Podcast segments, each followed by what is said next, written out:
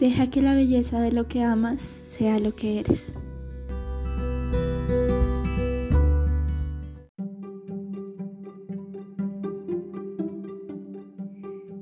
Mientras investigaba para realizar este episodio del podcast, me topé con una frase de Edith Sánchez. Él decía que a través de Lewis Carroll descubrimos que la realidad y la fantasía no son dos dimensiones excluyentes. Ambas se combinan en nuestra mente y dan como resultado lo que somos, lo que soñamos y lo que podemos lograr. La verdad es que realidad y fantasía son dos caras de una misma moneda.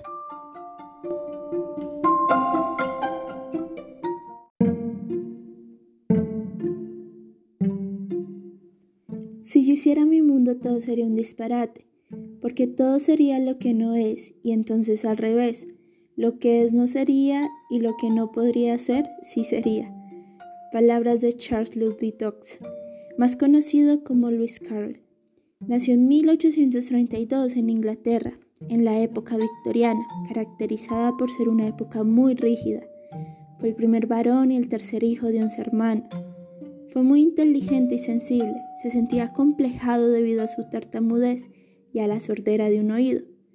Por un lado está el Carroll, imaginativo y mítico, el escritor que crea ideas y personajes extravagantes en sus obras, y, por otro lado, el profesor universitario de matemáticas de carácter tímido y disciplinado. El primero se centra en un ámbito infantil y el segundo en un mundo de adultos. Algunos dicen que para formar su seudónimo, primero tradujo su nombre al latín, luego invirtió el orden de las palabras resultantes y finalmente lo pasó al inglés. Falleció en enero de 1898 a causa de una infección de los bronquios, pero uno de los datos de su vida más comentados fue el tiempo que compartió con las hermanas Liddell, en especial con Alicia, que fue la chispa creativa detrás de Alicia en el País de las Maravillas. Su vida no está lejos de los escándalos, pues muchos lo tildan de pedofilia, aunque aún no hay fuentes que comprueben lo anterior.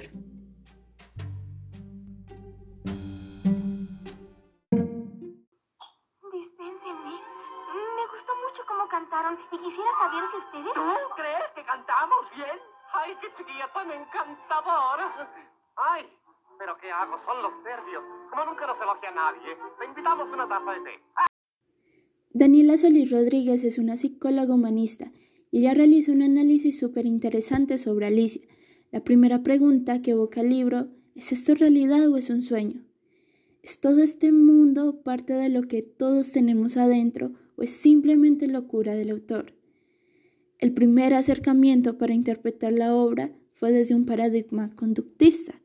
Pero, ¿qué es un paradigma conductista? Así, intentándolo resumir, es la explicación de una conducta a través de causas ambientales.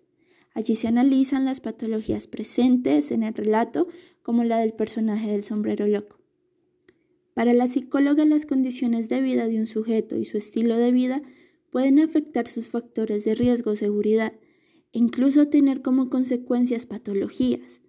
El personaje sufre de trastornos psíquicos. Lo curioso aquí es que puede existir una demanda implícita del autor, pues esta patología del personaje ha sido atribuida a la exposición de mercurio, el cual era muy utilizado en la industria de sombreros durante la época del autor. Entonces la locura del personaje proviene en realidad del ámbito de trabajo donde se desenvolvía, no sé, por la intensidad laboral y la exposición a contaminantes en su campo. Los sombrereros de la época sufrían envenenamiento a causa del mercurio. Los síntomas hacían que el sujeto sufra de nerviosismo, timidez, vergüenza social, irritabilidad, como cambios de humor y temblores. Pero en un artículo de 1961, Waldron argumentó que el sombrerero loco no puede ser portador del envenenamiento de mercurio, pues es un personaje excéntrico y llamativo en el plano social. Decían que el personaje en realidad fue inspirado por un conocido de Carl. No sé, juzguen ustedes.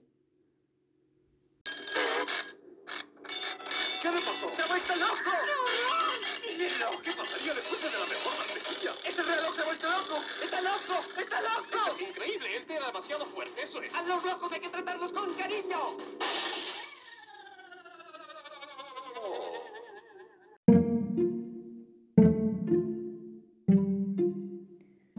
Bueno, ¿y qué pasa con Alicia? ¿Quién es Alicia? ¿Qué siente Alicia? Alicia es una niña curiosa e inocente que recorre una tierra de fantasía donde todo carece de sentido para ella. Llega a este mundo mágico porque siente curiosidad por un extraño conejo blanco, que anda vestido y con reloj, así que se mete a la madriguera donde el conejo se ha metido. El hueco resulta ser un hoyo infinito que la hace caer en un mundo donde lo absurdo y lo fantástico le coquetean. Alicia no sabe qué ha pasado en ese mundo. No sabe dónde se encuentra, no sabe qué es ese lugar. Esta inconformidad constante e incomodidad se evidencia en el cambio de tamaño de Alicia, un mundo que para ella no tiene ni pies ni cabeza, hay lagos, jardines, bosques, las casas de distintos personajes como la del conejo blanco y la de la duquesa, y parece que nunca llega al lugar que quiere. En un plano resumido, si bien Alicia ilustra la curiosidad, también la confusión, desesperación y misterio.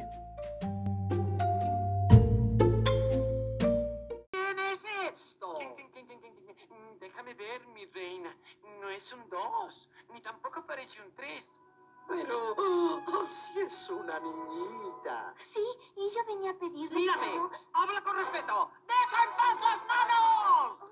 Juntos los talones. Inclínate. Y con la boca bien abierta, di siempre, sí, su majestad.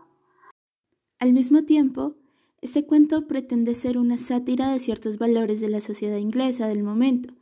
Desde sus inicios, el libro fue bien recibido por personas de todas las edades. Desde el momento en que la novela llegó al público, se convirtió en el motivo de risas y chanzas. Esa historia evocaría sentimientos y conductas de la época victoriana. Por ejemplo, algunos piensan que la reina de corazones es una soberbia burla a la reina Victoria, cuyos caprichos eran desproporcionados, o la tortuga y el grifo una representación burlesca de los alumnos sentimentales de Oxford, y el conejo blanco representaría el estrés y la presión social a la que la sociedad victoriana estaba sometida.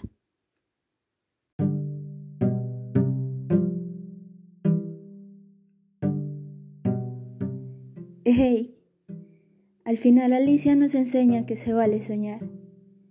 Desde que me caí por esa madriguera, me han dicho qué debo hacer y quién debo ser. Me han acusado de ser Alicia y de no ser Alicia, pero ese es mi sueño y yo decidiré cómo continuar. Yo hago el camino.